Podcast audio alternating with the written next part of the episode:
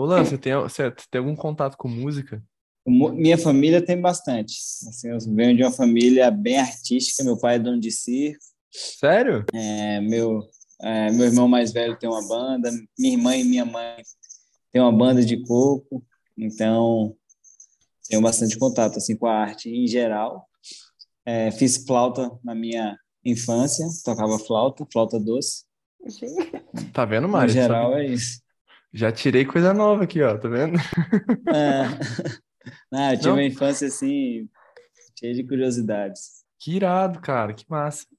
Não, que eu ia pedir para você para você fazer a abertura do nosso podcast, né? Normalmente a gente pede pro convidado fazer algum som. Então ele ah, inventa um som, não, pode fazer um som com a boca, pode fazer palma, qualquer coisa assim que a gente vai usar de abertura. Não, manda aí a abertura, você tá mais acostumado que eu. Então vai, Mari. Fala romeno de novo, Mari. De novo? As pessoas gostaram do teu romeno, viu? Vieram me perguntar é... onde é que aprendeu. Lá, uai. É para fazer de novo, então? Pode começar? Apresenta o Lan em romeno agora, vamos ver. Bună seara, suntem aici cu Lan Bastos Galinski și astăzi seara spunem puțin de bicicletă, viață și toată lumea. Hai! Ei, isso eu não sabia que você falava romeno, não. Ué, eu não sabia que sua família era dona de um circo. Gente, eu faço toda a conversa virar um bar, né? É impressionante. Começamos bem, pelo menos tá todo mundo dando risada. É, cara. Começamos bem. Gostoso assim, né? Então eu vou só apresentar aqui para o ah, pessoal. Dúvida. Seja bem-vindo ao Nagolcast episódio 32. Hoje a gente vai falar com o Lan Bastos. Ele é atual campeão, campeão brasileiro na modalidade de maratona de mountain bike conquistou um título em novembro do ano passado na cidade de Juiz de Fora e ganhou o direito de utilizar a bandeira do Brasil no peito durante a temporada de 2022. E junto com ele tá a Mari, a Mari que já participou do nosso podcast, já falou de bicicleta aqui também. E hoje a gente vai trocar uma ideia com o Lan e ver como que é a rotina de um, de um atleta, né? De um, de um atleta de performance, como que foi tua vida e como que é a tua rotina. A gente tá cheio de dúvida aqui para perguntar. Que legal, é um prazer estar aqui com vocês. Prazer estar com a Mari, uma pessoa que eu admiro bastante, uma grande amiga. Então vamos lá bater esse bate-papo. Eu estou feliz mais uma vez de estar aqui. Achei incrível que o Lucas topou de chamar um atleta. E quando a gente propôs de chamar um atleta, a ideia de não era de falar sobre o esporte, e sim de trocar ideia com um atleta novo, jovem, sobre rotina, cabeça, carreira e profissional a gente até formulou algumas perguntas aqui. Eu falei, cara, eu acho que eu nunca vi o Lan falar disso. Eu escutei já você dar tantas entrevistas durante esses anos e acho que nada tão focado nisso. Eu acho que uma das primeiras coisas que eu separei foi quando que você realmente decidiu na sua vida que era isso, entendeu? Que você parou tudo e falou: eu quero ser um atleta de alta performance, um atleta de alto rendimento. Então, eu sempre tive uma infância muito agitada, com muito contato com esporte, com culturas diferentes, com circo, pelo fato de da minha família, meu pai ser dono de circo, e sempre fui apaixonado pelos esportes, todos os esportes em geral. Sempre tive uma infância assim bem bem ativa, com contato com a natureza, né? sempre brinquei muito, sempre fui muito competitivo e sempre tive amigos competitivos. Então isso é algo assim uma curiosidade que eu acho interessante. Eu sempre tive amigos competitivos, então isso fez aflorar meu lado competitivo ao mesmo tempo, aquele aquela aqueles rivais, aquela rivalidade entre amigos saudável de querer ganhar do outro. Então sempre gostei muito de competir e isso em tudo, seja jogando futebol, fazendo capoeira, lutando, postando corrida daqui até ali, jogando jogo de carta, nunca gostei de perder. Com o tempo aprendi a, a perder, entendi a importância disso, mas nunca gostei de perder. E sempre pratiquei muitos, muitos esportes. Então, sempre tinha em mente que eu queria ser um atleta profissional. Inicialmente ser jogador de futebol, depois fui para o jiu-jitsu, competi jiu-jitsu, ganhei um campeonato, entrei no mundo do mountain bike é, por curiosidade, na verdade, incentivado por, por amigos, eles também praticavam, então falei, ah, vou fazer mais uma coisa entre amigos, e aí me chamou a atenção o esporte, o mountain bike, pela, compaixão e o respeito que, que os atletas tinham um pelo outro, apesar de ser um esporte individual.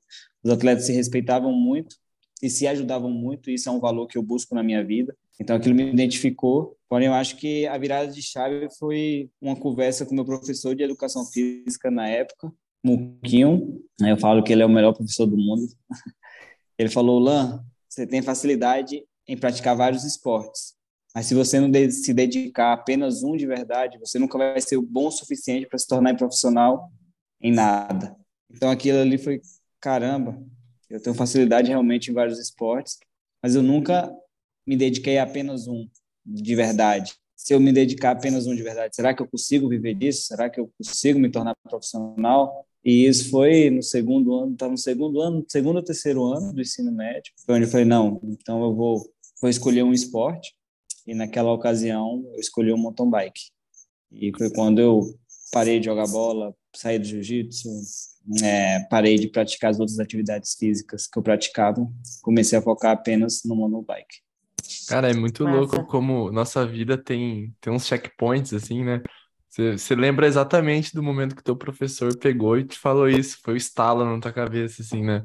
Eu, eu, eu lembro das minhas histórias também, sempre tem uns pontos assim, fala, nossa, aquele dia que a pessoa fez isso ou falou aquilo, mudou a minha vida, assim. E que ajuda, assim, que ele te deu, né? Que, que dica importante, assim, né? De, de foco, porque... Ah, abriu meus olhos. A gente que, que gosta de vida, esporte, né? né? A gente que gosta de esporte, a gente, a gente quer praticar tudo. Eu, eu amo tudo, assim, né? Mas é que eu, não, eu nunca pensei em ser profissional. Eu sempre gostei de, da diversão, de, de competição e tudo. Mas é, é realmente, cara, tudo que a gente vai fazer na vida, não só o esporte, a importância de você focar em alguma coisa e ir até o fim nela, né? Eu acho que o Lan entrou numa parte que eu queria perguntar para ele, que entra também por essa parte do lado profissional de carreiras, que é sobre ambiente competitivo. Uhum. É, e ser uma pessoa competitiva, porque eu, Mari, sou uma pessoa zero competitiva.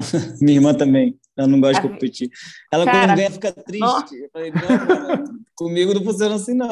Gente, a vida inteira fui. A vida inteira fui uma pessoa zero competitiva, sempre fui muito tranquila. E hoje trabalho num ambiente que é olho Respira, por olho, né? dente por dente, e é faca na caveira. Então, e até quando acaba uma corrida, ou assim, quando eles estão para dar a largada, Lucas, eu juro para você, quando eles estão para dar a largada, eles são uma pessoa. Quando eles chegam, eles são outras pessoas. É. E essa virada de chave na mente, eu não consigo entender como isso acontece tão rápido, sabe? Então. É hora de virar bicho. É, exato. hora de virar Cara, bicho. eu, eu não lido. No... Eu não sou competitiva, mas lido com pessoas competitivas. Então, para você isso, é, então, agora você já responde, faz bem, é isso que você gosta, né? O ambiente competitivo, você consegue lidar com isso de uma forma tranquila, não é algo que te preocupa na vida. Você consegue lidar com isso? É, exatamente. E que é algo muito perigoso no alto rendimento. É, essa autocobrança, essa pressão. Hoje, né, com, com essa mídia midiática que a gente vive hoje em dia, potencializou muito mais essa pressão, mas eu tento lidar de forma saudável. É, a competitividade, a competição em si é algo que me excita. Me excita mesmo competir, me testar com outros atletas. E, e, é algo muito doido, né? Porque a gente passa por um processo de preparação, onde na verdade a gente compete consigo mesmo, sou eu contra mim mesmo, busco diariamente dar o meu melhor pelo meu objetivo, e aí chega um momento que eu tenho uma oportunidade de competir com outros atletas e botar em prática tudo que eu vim trabalhando. Então isso é o que me excita, não só a competição, a competição com outros atletas em si, mas a minha competição diária comigo mesmo no meu processo de preparação. É algo assim bem, bem forte, bem reflexivo. Tá todo dia ali acordar com o propósito de tentar me desenvolver, tentar crescer em determinadas áreas, não só no mountain bike, mas em estratégia, forma cultural, é, então, o lado competitivo, não só com outros atletas, mas comigo mesmo, é algo que me cita, que, que, que me deixa feliz. E ali no momento da prova, eu tenho o meu momento de virada de chave ali, que é o momento que a gente está na tenda, sempre tem bastante gente, bastante pessoas que vão prestigiar, torcer, tirar foto. Então, quando eu chego na tenda, eu tento dar o máximo de atenção possível. Porém, quando eu coloco meu fone de ouvido e estou ali a cinco minutos antes de subir no rolo e começa meu aquecimento, é onde eu viro a chave, falei, não, agora é hora de virar bicho. Eu me concentro na competição. E é o que a Mari falou, a gente muda, minha cara muda, tô sorrindo, eu vou, fecho e tô concentrado que na loucura. competição em si. É, é hora de morfar. E, né? é, e ali até a chegada. E aí quando chega, a gente se liberta assim, desse mundo, assim, de certa forma. Né? Tem gente que fica mais feliz, tem gente que fica triste, fica frustrado de certa forma quando o resultado não é como almeja e de certa forma fica aliviado também que acabou que ele entrou nessa questão que o Lucas também tinha me falado. Queria muito tocar nesse assunto com você, da sua rotina, do seu dia Sim. a dia. Ele falou: Meu, como que é isso? Da hora que ele acorda até a hora que ele vai dormir, como funciona? Tipo, horas de treino, como funciona? Por exemplo, você pode citar, às vezes, a diferença de treino no seu treino de base e neste momento que você está vivendo uma preparação para ir semana que vem para os Estados Unidos. Ah, então, minha vida é muito planejada, assim, eu tenho um planejamento quando eu começo a temporada, meio que eu tenho meu planejamento de novembro da minha pré-temporada, que é quando eu saio de férias, até, no caso, nesse ano, 10 de outubro, que é quando eu entro de férias. Então, de certa forma, minha vida já está meio que planejada o ano todo. Para onde eu vou viajar, quando eu vou viajar. O que muda, às vezes, é descanso, às vezes a gente coloca mais treino, tira treino, às vezes meu corpo sente necessidade de descansar mais, às vezes uma corrida é cancelada e tal mas de princípio eu tenho todo o meu ano planejado quando eu começo a minha pré-temporada. Então, uhum. meu ano não começa em janeiro, igual a maioria das pessoas. Meu ano começa quando eu saio de férias. No caso, esse ano eu entro de férias dia 10 de outubro, volto a treinar dia 2 de novembro. Então, em teoria, meu ano de 2023 vai começar dia 2 de novembro. Minha, minha rotina diária também muda de acordo com minha preparação. Na base, como a Mari falou, a gente treina mais horas, um volume maior, mas com intensidade menor, então chega a passar de 20 a 25 horas em cima da bike, fora mobilidade, academia, fortalecimento, outras atividades paralelas. Hoje eu faço atividade de respiração, é, PNL, e aí tem sessões de, de nossa psicóloga e tal. Mas basicamente hoje eu acordo e em jejum eu já faço um trabalho respiratório alguns exercícios respiratórios de PNL, de vácuo. Trabalho bem legal uhum. que eu estou fazendo com a Dani, é, minha professora. Aí tomo café, saio para treinar. Tem dias que a gente faz um aquecimento e vai direto para academia e usa a academia como um treino de ativação para o treino na bike. Tem dias que eu treino primeiro na bike, volto, almoço e vou para academia posteriormente. Volto, como de novo de tarde, tiro assim primeiro primeira hora, segunda hora para descansar e depois normalmente a gente tem um, um, segundo ou um terceiro treino do dia. Então, minha vida, na verdade, é, é basicamente treinar, comer, descansar.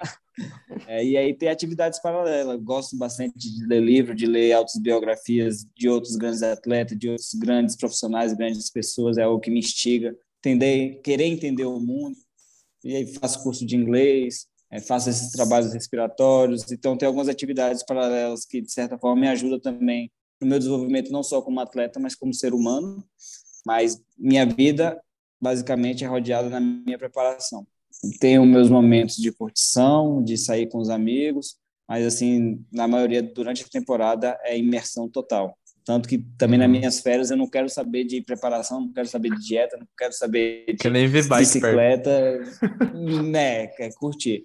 Mas assim, quando eu falo, não, tipo, a gente teve uma sequência agora, recentemente, de três competições. Depois dessas três competições, eu tive quatro dias de descanso. Falei, não, vou curtir, vou para o Rio, uhum. vou fazer uhum. algo diferente. E depois tenho três semanas até a próxima prova, quatro semanas até a próxima prova nos Estados Unidos.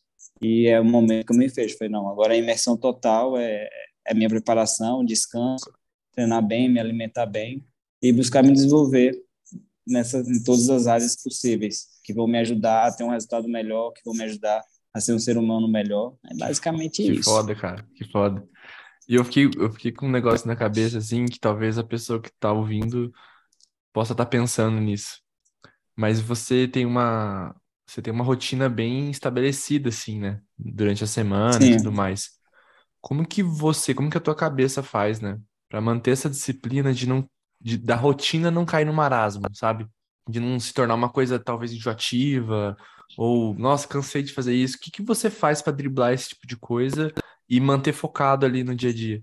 Assim, eu acredito muito no poder social que o esporte tem. Assim, eu vejo o esporte não só como algo que eu amo fazer, mas como meu propósito e minha missão na Terra.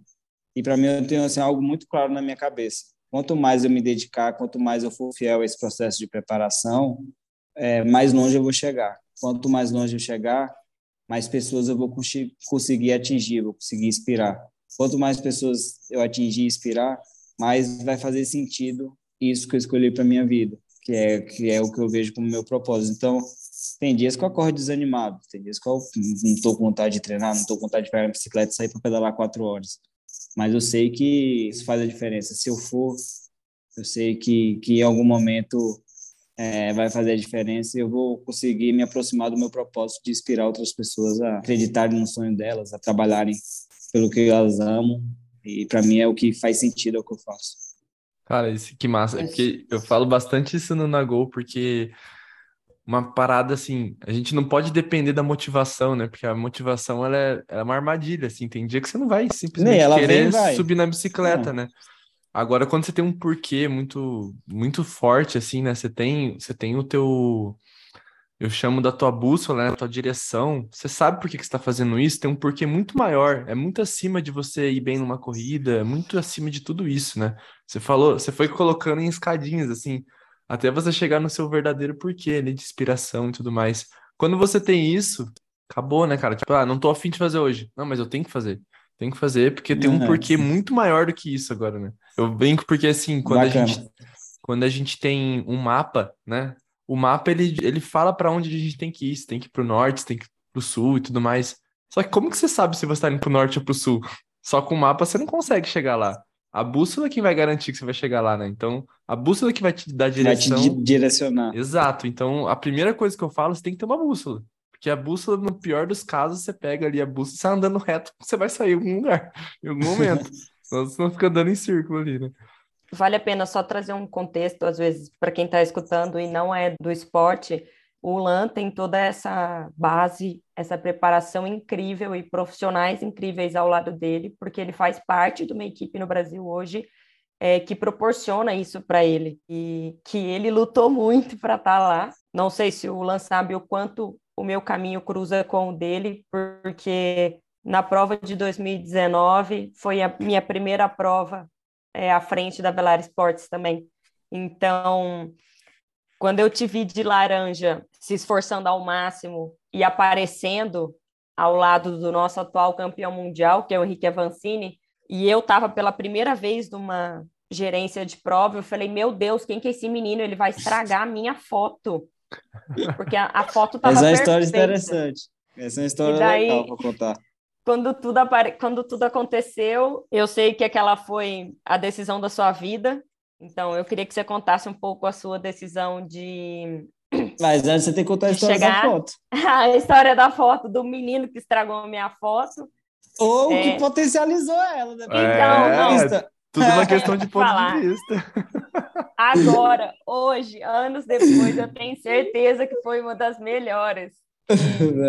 Naquela não, foto eu marco, marcou realmente. Aquela conta foto aí, é, é assim, a gente, é, eu faço então parte da organização de um evento em Minas Gerais e o meu chefe tem uma, um certo prazer por helicópteros, então ele gosta que os helicópteros fiquem lineares e que a foto perfeita tinha que ser Henrique Avancini, é, que é o nosso atleta número um hoje um detalhe, o Henrique ele tinha acabado de ser campeão mundial e quando você ganha um título de campeão mundial, você tem o direito de vestir um uniforme com a camisa arco-íris, que é o maior símbolo do atleta, igual o símbolo de, de eu poder vestir a bandeira do Brasil. Entendi. Esse é o ápice porque é de campeão mundial. É o cinturão, é o cinturão camisa, do campeão. Ali. É, exatamente. Só quem pode vestir essa camisa é o atual campeão mundial do ano. E ele estava estreando essa camisa exatamente na prova da Mari, do Avelar, nesse ano e nessa prova. Nesse ano, nessa prova, a minha primeira prova, e era uma pressão muito grande de ter as melhores imagens do cara usando aquela camisa.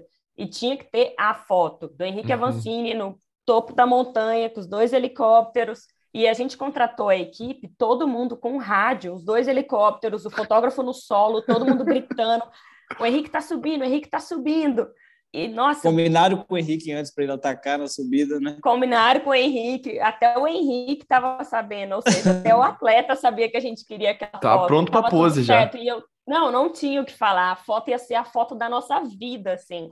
E eu estava em um dos helicópteros, só esperando ver de cima a nossa, depois de, sei lá, dois meses de planejamento de equipe, Meu daquela Deus. foto acontecer daquele jeito, eu vi uma manchinha laranja saindo do além e chegando junto, assim, da camisa do campeão. Aí eu, ah. o que, que é aquilo? Falei, não. Falei, não, o que, que é aquilo? Aí eu escutava os moleques gritando, o que, que a gente faz? O que, que a gente faz? eu falei, eu não sei, tira a foto que é esse aí, tira a foto. Aí eu falei, meu, quem que é esse menino? Aí eu só escutava o meu chefe gritando: pelo amor de Deus, esse moleque tá muito forte. e daí foi passando aí, enfim, aconteceu e existe a foto do Henrique Avancini com a camisa de campeão mundial e o Lan do lado dele. Ah, atrás, estava atrás. Tem tava que respeitar, né? Tem que respeitar. Então, e, as, e os anos se passaram e. Um, é... Hoje ele é meu chefe. Hoje ele é o chefe do LAN. Que massa. Hoje ele não, ele não anda mais? Anda, anda muito, anda. muito. Anda, anda. É atual número 3 do ranking mundial. E ele tem uma equipe de desenvolvimento, né, que hoje já é considerada uma das melhores equipes do Brasil. E é a uhum. equipe na qual eu faço parte desde 2020. Que é por que isso massa. que eu falei que o LAN tem essa estrutura incrível, tipo, tem psicóloga, tem uhum. é, treinador, tem todo, não é toda equipe no Brasil que tem isso, entendeu? Não é Sim. E algo, e algo também que pesa muito exatamente nessa disciplina que eu tenho, sabe? Eu tenho a consciência que eu tenho uma oportunidade, um privilégio muito grande de fazer parte da equipe mais estruturada do Brasil, de ter os melhores profissionais de cada área esportiva. Então, para mim, é uma questão de bom senso. Poxa, eu já faço o que eu amo, o que eu escolho fazer. Estou numa equipe estruturada, tenho um propósito que é inspirar pessoas como é que eu não vou levantar da cama e dar Só depende de mim agora, né? É, é o mínimo que eu posso fazer, na verdade. Então, e sobre esse dia, que a Mari perguntou, minha mãe fala que, que essa foi a, o checkmate, a jogada de xadrez da minha vida, da minha carreira esportiva. Foi realmente, assim, um, um dia que, que mudou meus parâmetros esportivos, que me deu visibilidade, mas, acima de tudo, mudou meus parâmetros esportivos. Eu acho que era um dia que eu não sabia que essa foto existia, não fazia a mínima ideia do que estava acontecendo. Só estava lá. Eu só, eu só vi aquele dia como uma oportunidade de andar com o meu maior ídolo do esporte, de andar com, com o maior nome do mountain bike brasileiro da história. Ele estava ali, era um dia importante para ele, estava estreando a camisa de campeão mundial. Eu queria ter a oportunidade de andar com ele. Então, quando ele atacou, estava me sentindo bem. Falei, não, eu vou. Independente de resultado, eu podia explodir 10 quilômetros depois e ficar em último. Mas eu queria viver aquele momento, eu queria entender como era andar na roda dele. Eu uhum. acho que, principalmente quando a gente é um atleta mais jovem, na época eu era um atleta 23, a gente não pode se prender apenas resultado em si, e sim nessas experiências autênticas que, que de certa forma, pode mudar a nossa vida. E foi algo assim que, que mudou minha vida de uma forma que eu não imaginava que iria acontecer. É, todo mundo a partir dali me conheceu, estava tendo transmissão ao vivo, então todo mundo descobriu quem era o Lan, quem era aquele menino de laranja da TSW. Chamou inclusive a atenção do Henrique. Eu lembro de chegar no hotel para tomar banho depois da prova e ver, abrir o Instagram assim e ver o Henrique me seguindo. Falei, Caraca, velho, o Henrique tá me seguindo. aí... Imagina, cara, o sentimento disso, tá louco. O cara tá com o Pelé brasileiro é. ali, seguindo ele, só isso. Não, é, é, é exatamente isso. Imagina Imagina para um menino da base de 19 anos, entra no Instagram e tá Pelé te seguindo. Eu Torei. acho que esse é um bom comparativo. É, pô, as pernas doeram na subida, mas pagou. Valeu a pena. E, e ali, no final dessa temporada, isso aconteceu em abril ou em maio, não tenho certeza, em maio ou final de abril. É. Em setembro, o Henrique, junto com o pai dele, me fizeram a proposta para integrar a equipe dele no ano seguinte, em 2020. E também foi outra virada de chave assim da minha carreira esportiva. Foi quando eu entrei na Calão Henrique Avancini Reis e tô até hoje e de contrato renovado até 2024. Ah, Isso acho que ninguém sabe, viu? Ó, oh, exclusivo. Ó, oh, exclusivo. ah, mas era óbvio. Eu acho que pou, poucos atletas do nosso do nosso meio tem uma cabeça igual a do Ulan. Exatamente. Eu já falei isso para ele e falo quantas vezes for necessário, que é mente sã, corpo são. Ele sabe exatamente o que ele quer, ele está na equipe que busca isso com ele, e é por isso que, igual você falou, tem dias que você não está com vontade, mas você vai levantar da cama e vai fazer, porque você sabe o quanto o nosso esporte é difícil, e você está numa equipe que, graças a Deus, bate, deu match, né? Então. Não, deu match, pois. Bom isso aí também, deu match. Eu nunca tinha pensado dessa forma. É, porque às vezes acontece de não dar, né? Às vezes a equipe é. pode ser sensacional e o atleta não. Não, sim, sem dúvida. Sem dúvida. Acontece. Tá indo para a mesma direção, né? Isso é, isso é massa. É. É, temos o, os mesmos propósitos. Só para finalizar o pensamento dessa questão da prova que a gente fez, então, que o Lan apareceu, e une nessa questão dele acordar todo dia e fazer é, o esporte como prova social e inspirar pessoas. E esse ano a gente se encontrou novamente em Ouro Branco na prova. Ele ganhou a prova, que foi Verdade. aqui. E ele cruzou a linha de chegada. Ah, que você usou a camisa de campeão brasileiro. Você vê as ah, coincidências da vida, né? Que legal. Eu acredito muito assim que, que nada é por acaso. Três anos atrás, em Ouro Branco, nesse dia especial, o Henrique estreava a camisa de campeão mundial. E três anos depois, eu estreiei a minha camisa de campeão brasileiro de maratona, que é a mesma modalidade que ele era campeão mundial. E ganhei em Ouro Branco também, na mesma cidade que isso que aconteceu. Massa, na mesma prova, no mesmo evento. Coisas que só a vida explica, né?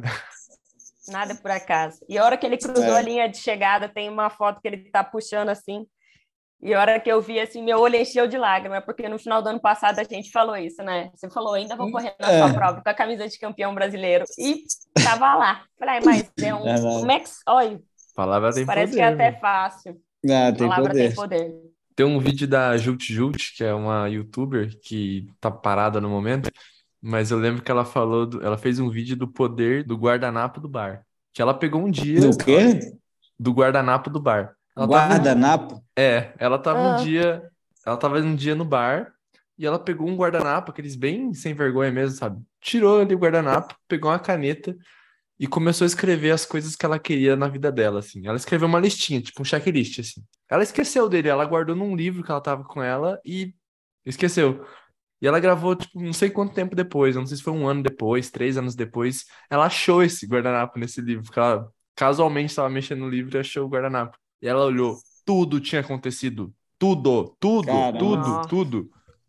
Aí ela faz o vídeo quase chorando, assim, porque ela vai falando, ó, oh, isso aqui, ó, olha isso aqui, olha o que eu tenho agora, olha isso aqui, olha o que eu tenho agora. Tipo, muito melhor do que ela escreveu, assim. Ela escreveu, tipo, tava bêbada ali escrevendo na brincadeira e achei muito massa esse negócio, cara.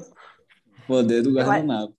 Eu acho que eu separei um assunto aqui pra gente falar que é da de saúde mental, que eu acho que as Olimpíadas é, trouxeram mais do que o, é, o esporte físico, né, para a gente ver. Acho que trouxe esse assunto da saúde mental para os atletas, né, de que não adianta só o corpo estar tá forte, mas a mente também.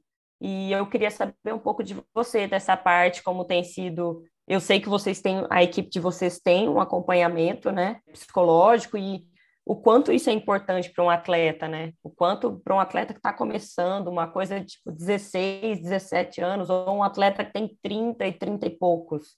Cara, isso é um assunto assim muito, muito, muito interessante e muito, muito, muito perigoso para todos os atletas de nível internacional. E na verdade é muito relativo, depende do quanto isso afeta você. E hoje, como eu falei anteriormente, com toda essa mídia, com todo esse contato com a mídia social, isso potencializa de uma forma assim muito grande e é realmente assim algo muito perigoso. Até comigo esse ano mesmo já passei por alguns momentos e tive boas lições em relação a isso, né?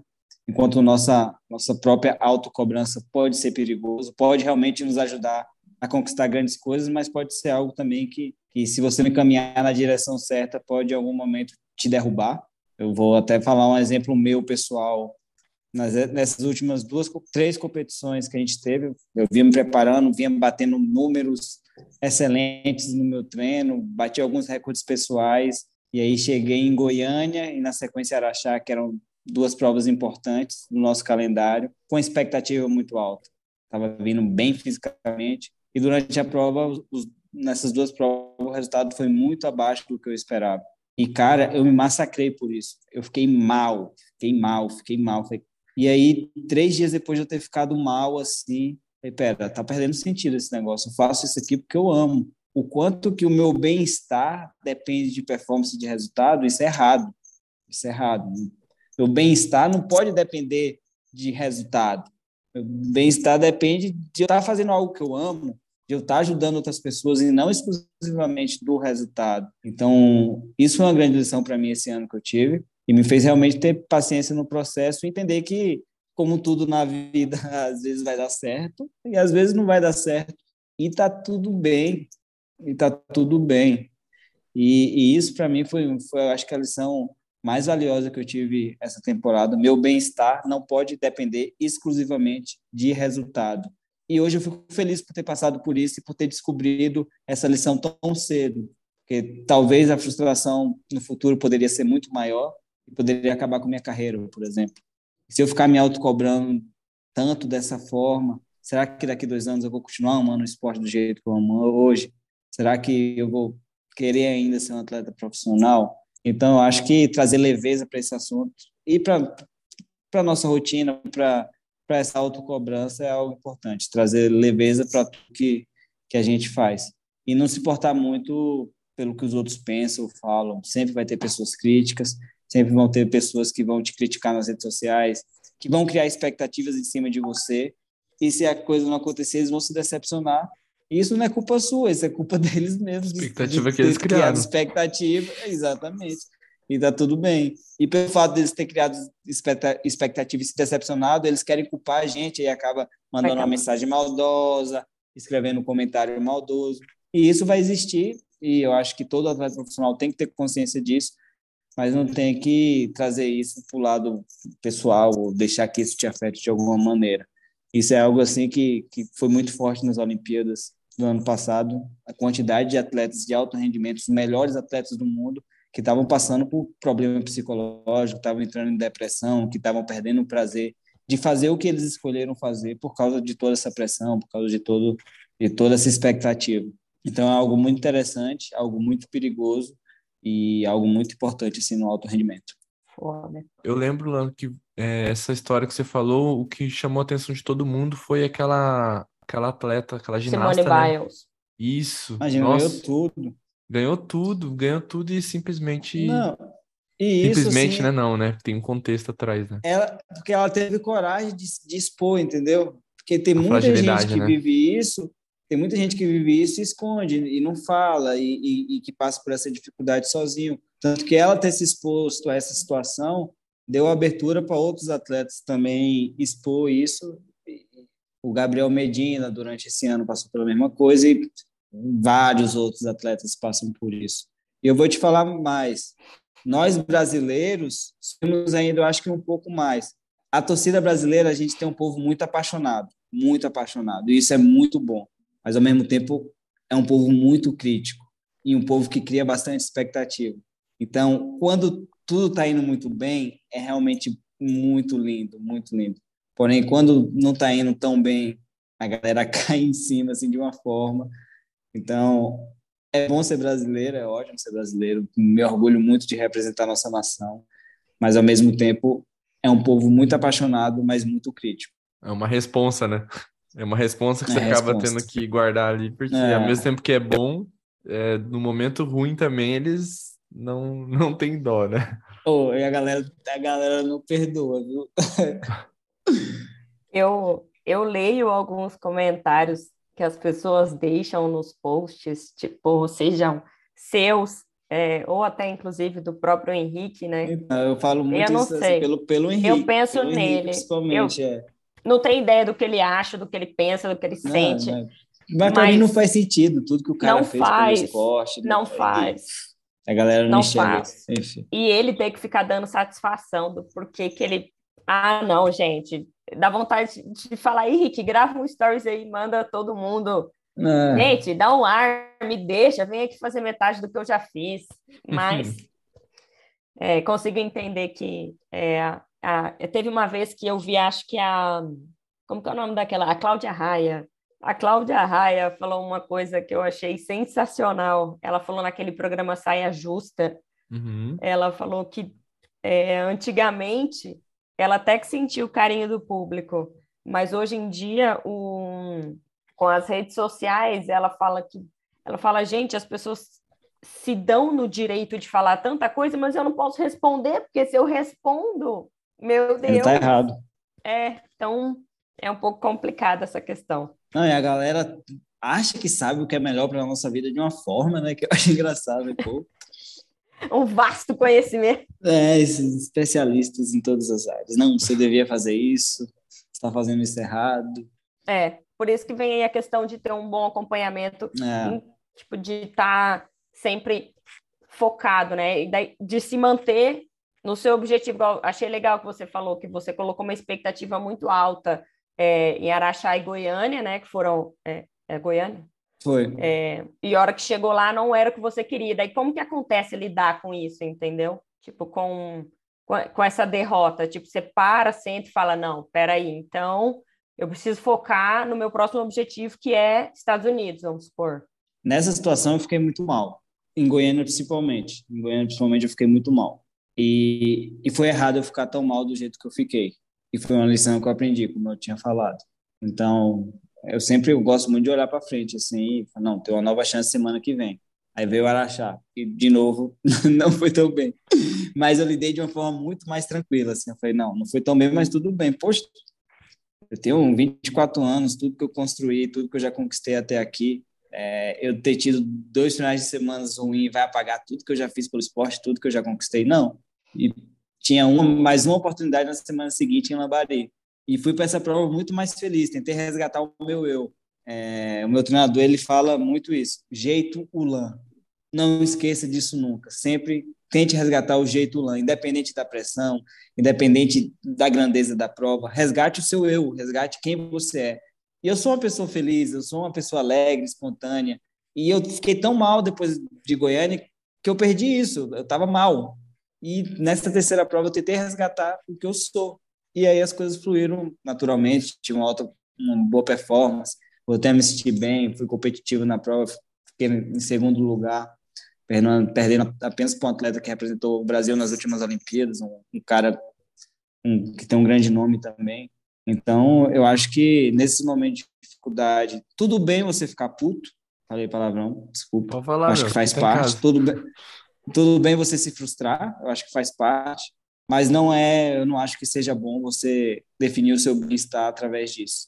Tá, se frustrou, fiquei chateado, mas passou, olha para frente, uma nova oportunidade, não deixa isso te afetar e continua trabalhando que, que depois da chuva sempre vem o sol. Eu acredito muito nisso. E, e momentos difíceis vão, vão existir na nossa vida, independente da área, independente do que você faça, independente do quanto você se dedique, independente do quanto você invista vai ter algum momento difícil, vai ter algum momento que você vai se questionar e tá tudo bem.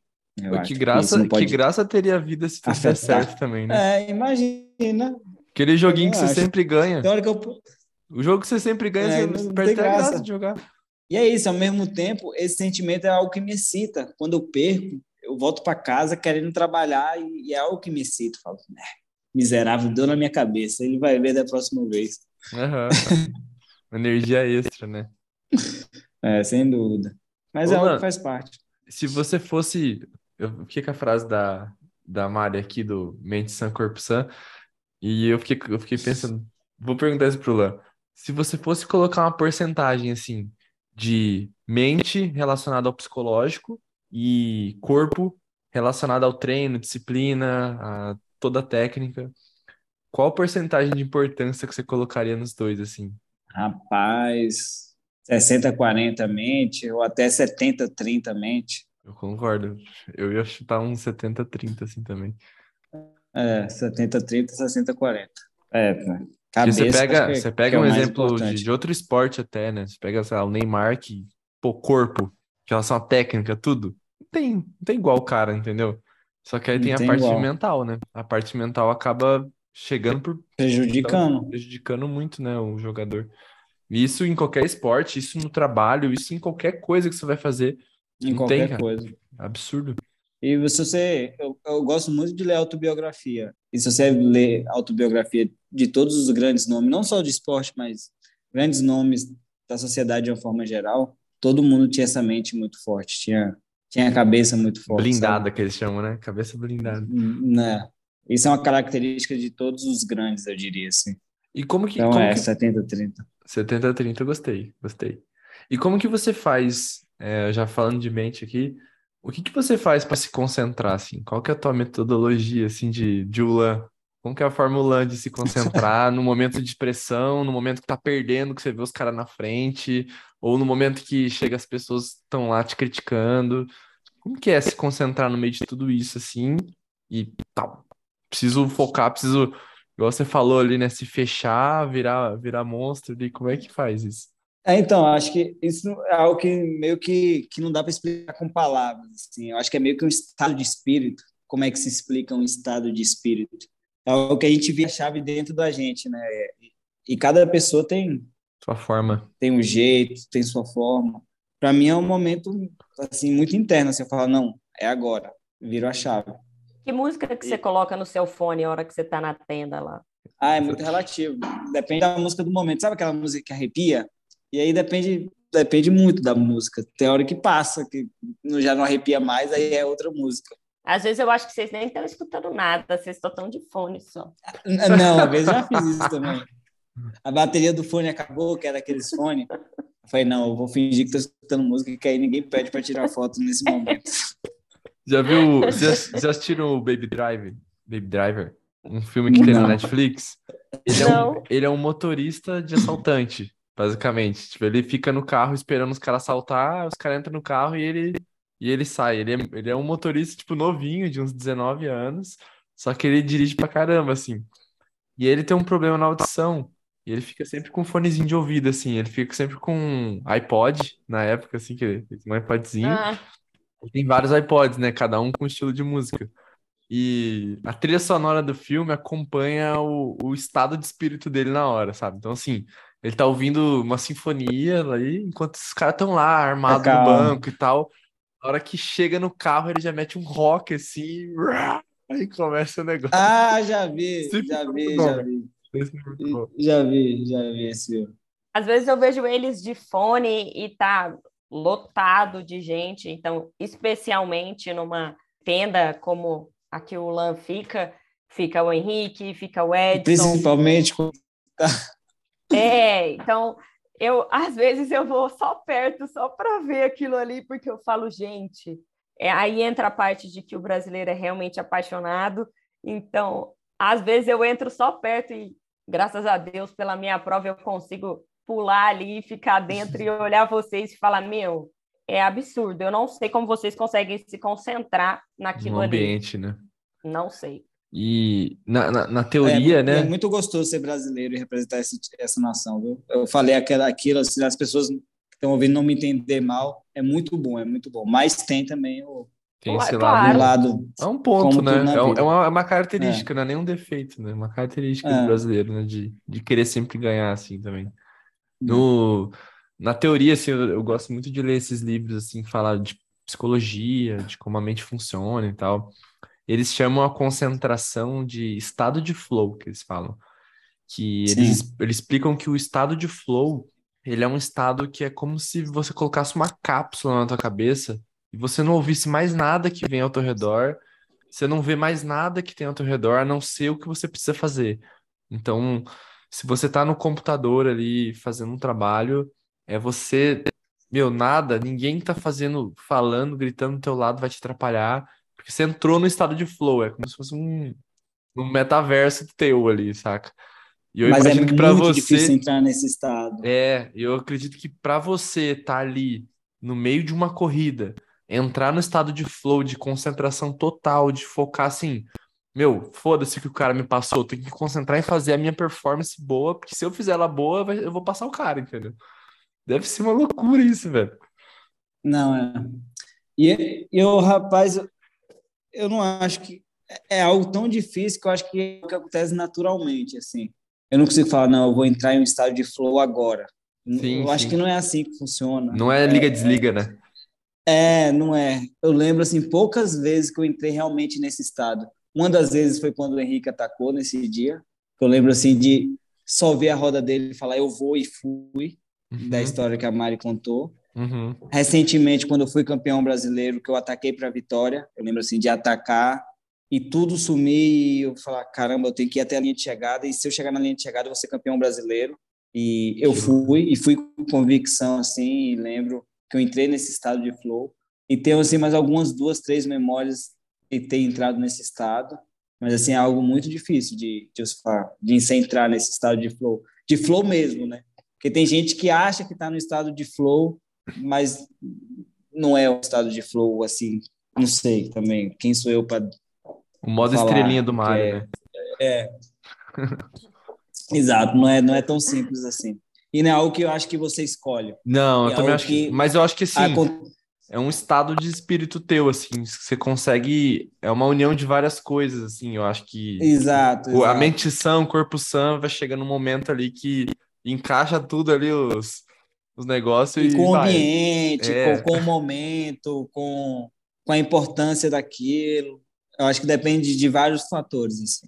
Tipo, eu sei no meu trabalho que facilita eu entrar no estado de flow, mas eu realmente não tenho controle, tipo, ah, vou entrar no estado de flow agora, gente, ó, puf, ligou, não tem como. Mas eu sei que, assim, se eu fizer algumas coisas, facilita, porque nada vai me atrapalhar. Por 15 minutos, se nada me atrapalhar, eu entro, assim, eu sei que eu, eu sei que eu entro no meu estado... Você entra nesse estado de concentração. Exato. E isso é cientificamente provado também, né? Nosso cérebro, ele precisa de 15 minutos para entrar no estado de flow pelo menos, modo de concentração. Então, se você tiver nesse período e alguma coisa te cortar, você volta do zero praticamente, né? Então, esse período ele não pode uhum. ser. É igual um especialzinho de videogame mesmo, sabe? Enquanto ele tá enchendo, nada pode interromper. Chegou ali, aí pronto, aí você entrou ali na tua cápsula e aí vai que vai.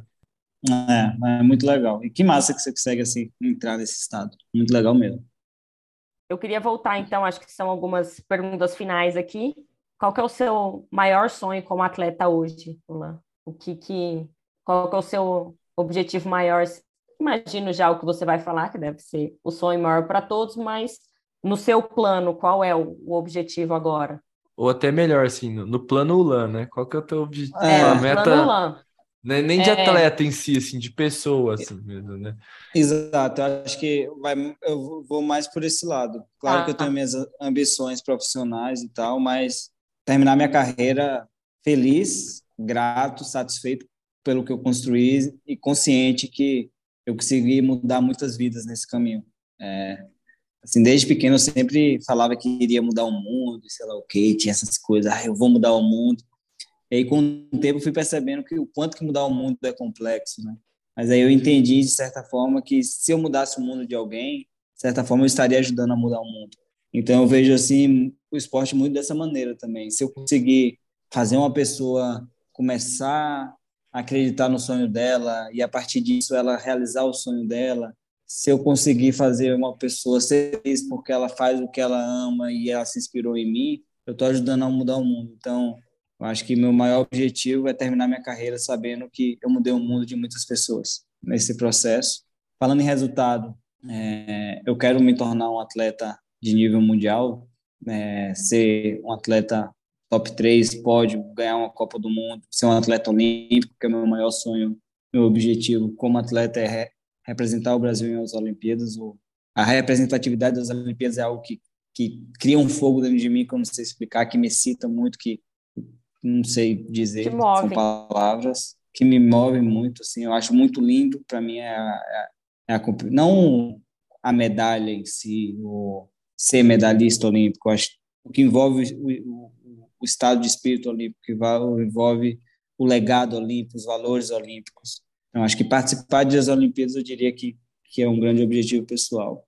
E representar a nossa nação da melhor forma a nível mundial. Foda. Qual o seu maior sonho, Mari? Vixe. Boa. Bom, do lado, vou então dividir em duas partes também, vamos ver. Eu acho que eu também o meu maior sonho é poder me ficar mais com a minha família e viajar menos. Eu acho que eu quero me desligar um pouco dessa rotina incansável que a gente vive hoje, frenética, né?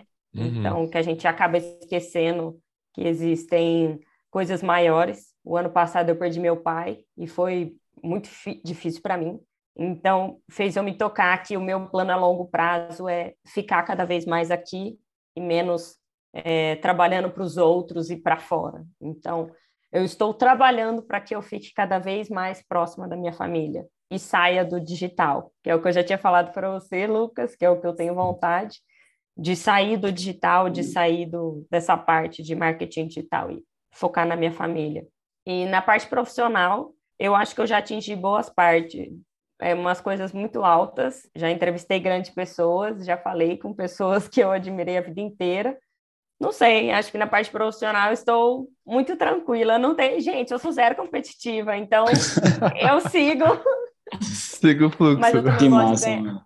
Eu só, ah, é que eu gosto de ganhar dinheiro. Raciocínio. Muito e boa sorte nessa jornada. Qual é o seu sonho, Lucas? Sucesso, né?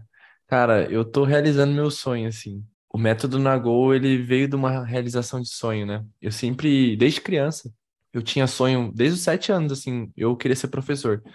Porque eu achava mágico o lance de você passar para alguém um conhecimento e essa pessoa pegar esse negocinho e ela desenvolver do jeito dela, sabe?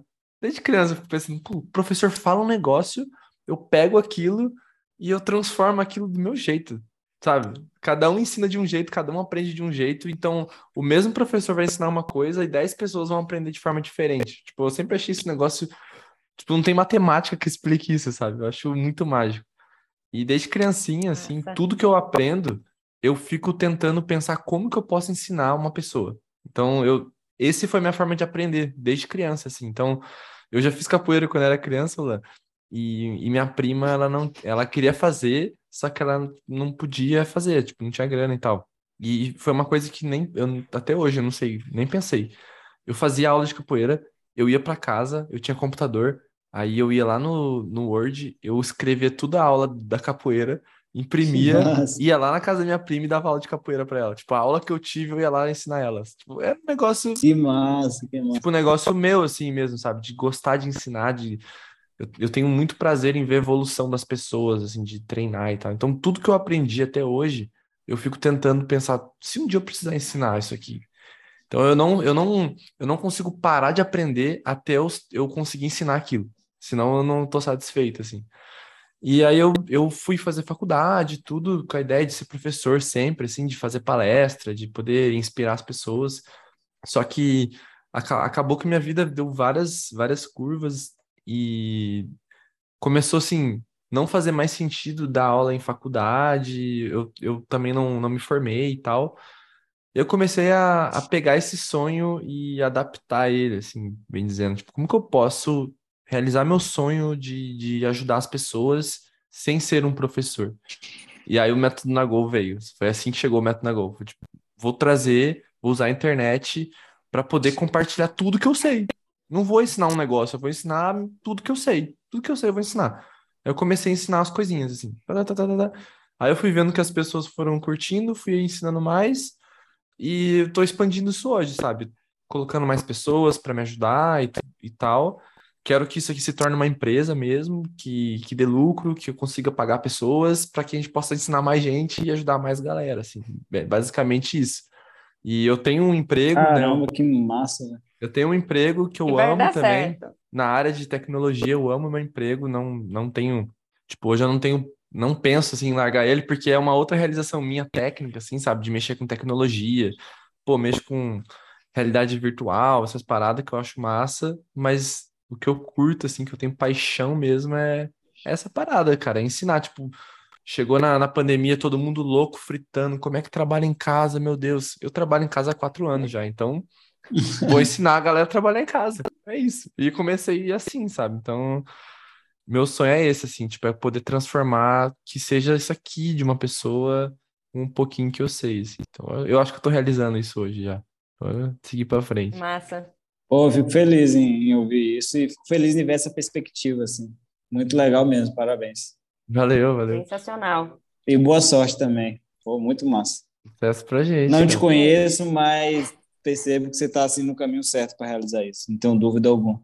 Pô, obrigado, cara, obrigado. E, Yolanda, deixa eu te perguntar, assim, tem um livro que você indica para muitas pessoas, assim, tipo, o cara fala de um livro, pô, lê esse livro aqui que, meu, não tem, não tem ruim. Tipo, esse livro aqui é. Não tem, cara. Lê esse livro aqui, sabe? Ah, um livro que eu gostei muito recentemente foi do. Tem dois. Bernard, do Bernardinho, a autobiografia do Bernardinho, Transformando o Sol em Ouro. E o do Yulcinho. Qual é o nome do livro do Yulcinho, Mário? Você sabe? Ah, peraí, vou procurar. Não tô Ele tá ligado. Tá do Bernardinho eu tô devendo, preciso ler esse livro. Todo mundo fala é bem. É muito bom, muito bom. Que eu li esse, acabei de terminar e mais recente li o do Wilson também, que é a autobiografia dele, que é um cara, um ciclista que teve um acidente assim muito forte, ficou paraplégico e conseguiu voltar a andar ah, através do, do, conhecimento que que ele adquiriu desse processo de ser atleta profissional, do yoga. Ele venceu que a massa, cara. Até, até pra, então é um livro assim muito muito bom. A autobiografia, para mim foi um dos melhores livros que eu já li. Essa autobiografia do Wilson. Pô, quero achar o nome. Se eu achar, eu já. É, não, é, eu, tenho, eu tenho aqui. Achei, peraí. Sobre rodas. É esse o livro? Sobre rodas. Sobre rodas. É, mas é, o, o, livro ficou muito bom, mas não sei se ele escolheu bem. Ah, não. Escolheu bem sim, porque tá aqui. Acaba... O nome é genial, cara. agora eu entendi. O nome é genial, hein? Não, agora eu entendi, eu entendi, eu entendi o nome.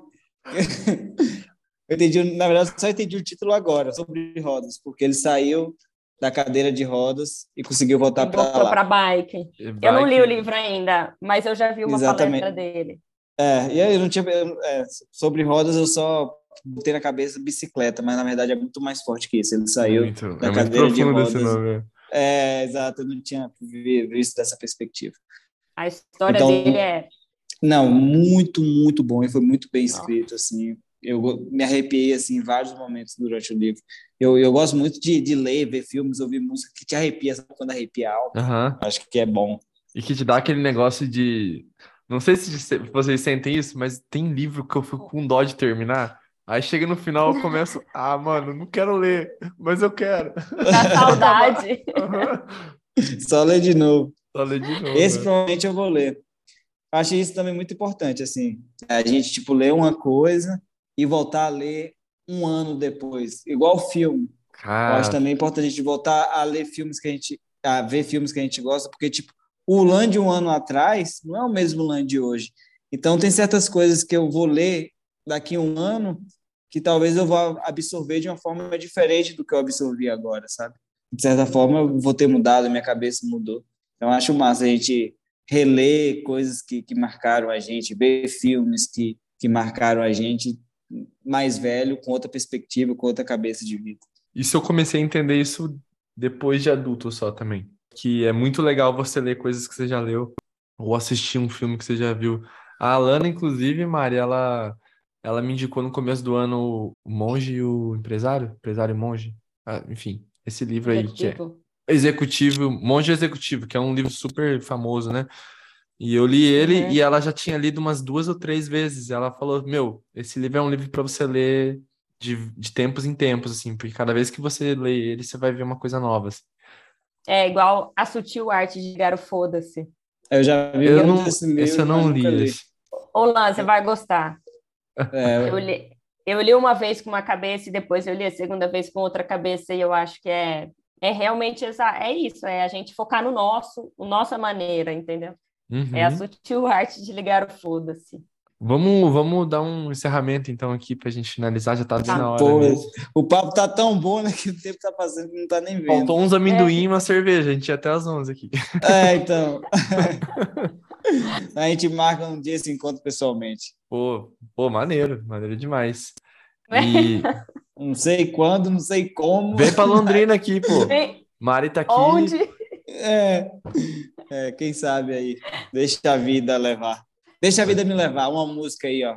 Oh. De Zeca Pagodinho, que eu acho muito importante. Nos meus momentos de dúvidas, eu só coloco ela e falo isso. Deixa a vida me levar. É. E para você ouvir ela na academia, aí vira Zeca Pagodinho, né? Brincando. Nossa. Não, bem horrível. horrível. Tão ruim que você dá risada. É. Tão ruim que é bom, né? É. Cara, mas muito vai, obrigado. encerramento, por... senão vai acabar Muito obrigado por ter participado. Eu fiquei muito feliz de, de você ter vindo. Mari, muito obrigado por ter participado e por ter convidado o Lan também, ter feito essa conexão. Eu tô, eu curti muito, foi, você foi o primeiro atleta que eu trouxe aqui. Eu quero trazer mais atletas de outros lugares também para para ver outras perspectivas assim também. E eu acho que traz muito conhecimento para a galera que está ouvindo também. Então, obrigado aí por ter compartilhado com a gente. Pô, eu que agradeço, foi um prazer conhecê-lo, foi um prazer falar com você, falar com a Mari, sempre. E, e é isso aí, podem contar comigo sempre. Agradeço a galera aí que escutar e mando um abraço aí para todos. Foi um grande Semana prazer. Semana que vem o Lan vai competir nos Estados Unidos e dá para assistir a, tran a, transmissão ao vivo, viu, gente? Boa TV, Copa do Mundo. Boa. Vamos que vamos. Valeu. E só para você não esquecer, nós estamos ainda no nosso desafio 35N, que é o nosso desafio para você criar rotina saudável com pequenos atos na tua vida. São 35 dias de desafio. Você pode começar a partir desse momento que você está ouvindo. O link está na descrição com todas as explicações do que você precisa fazer, mas eu te garanto que é possível para todo mundo.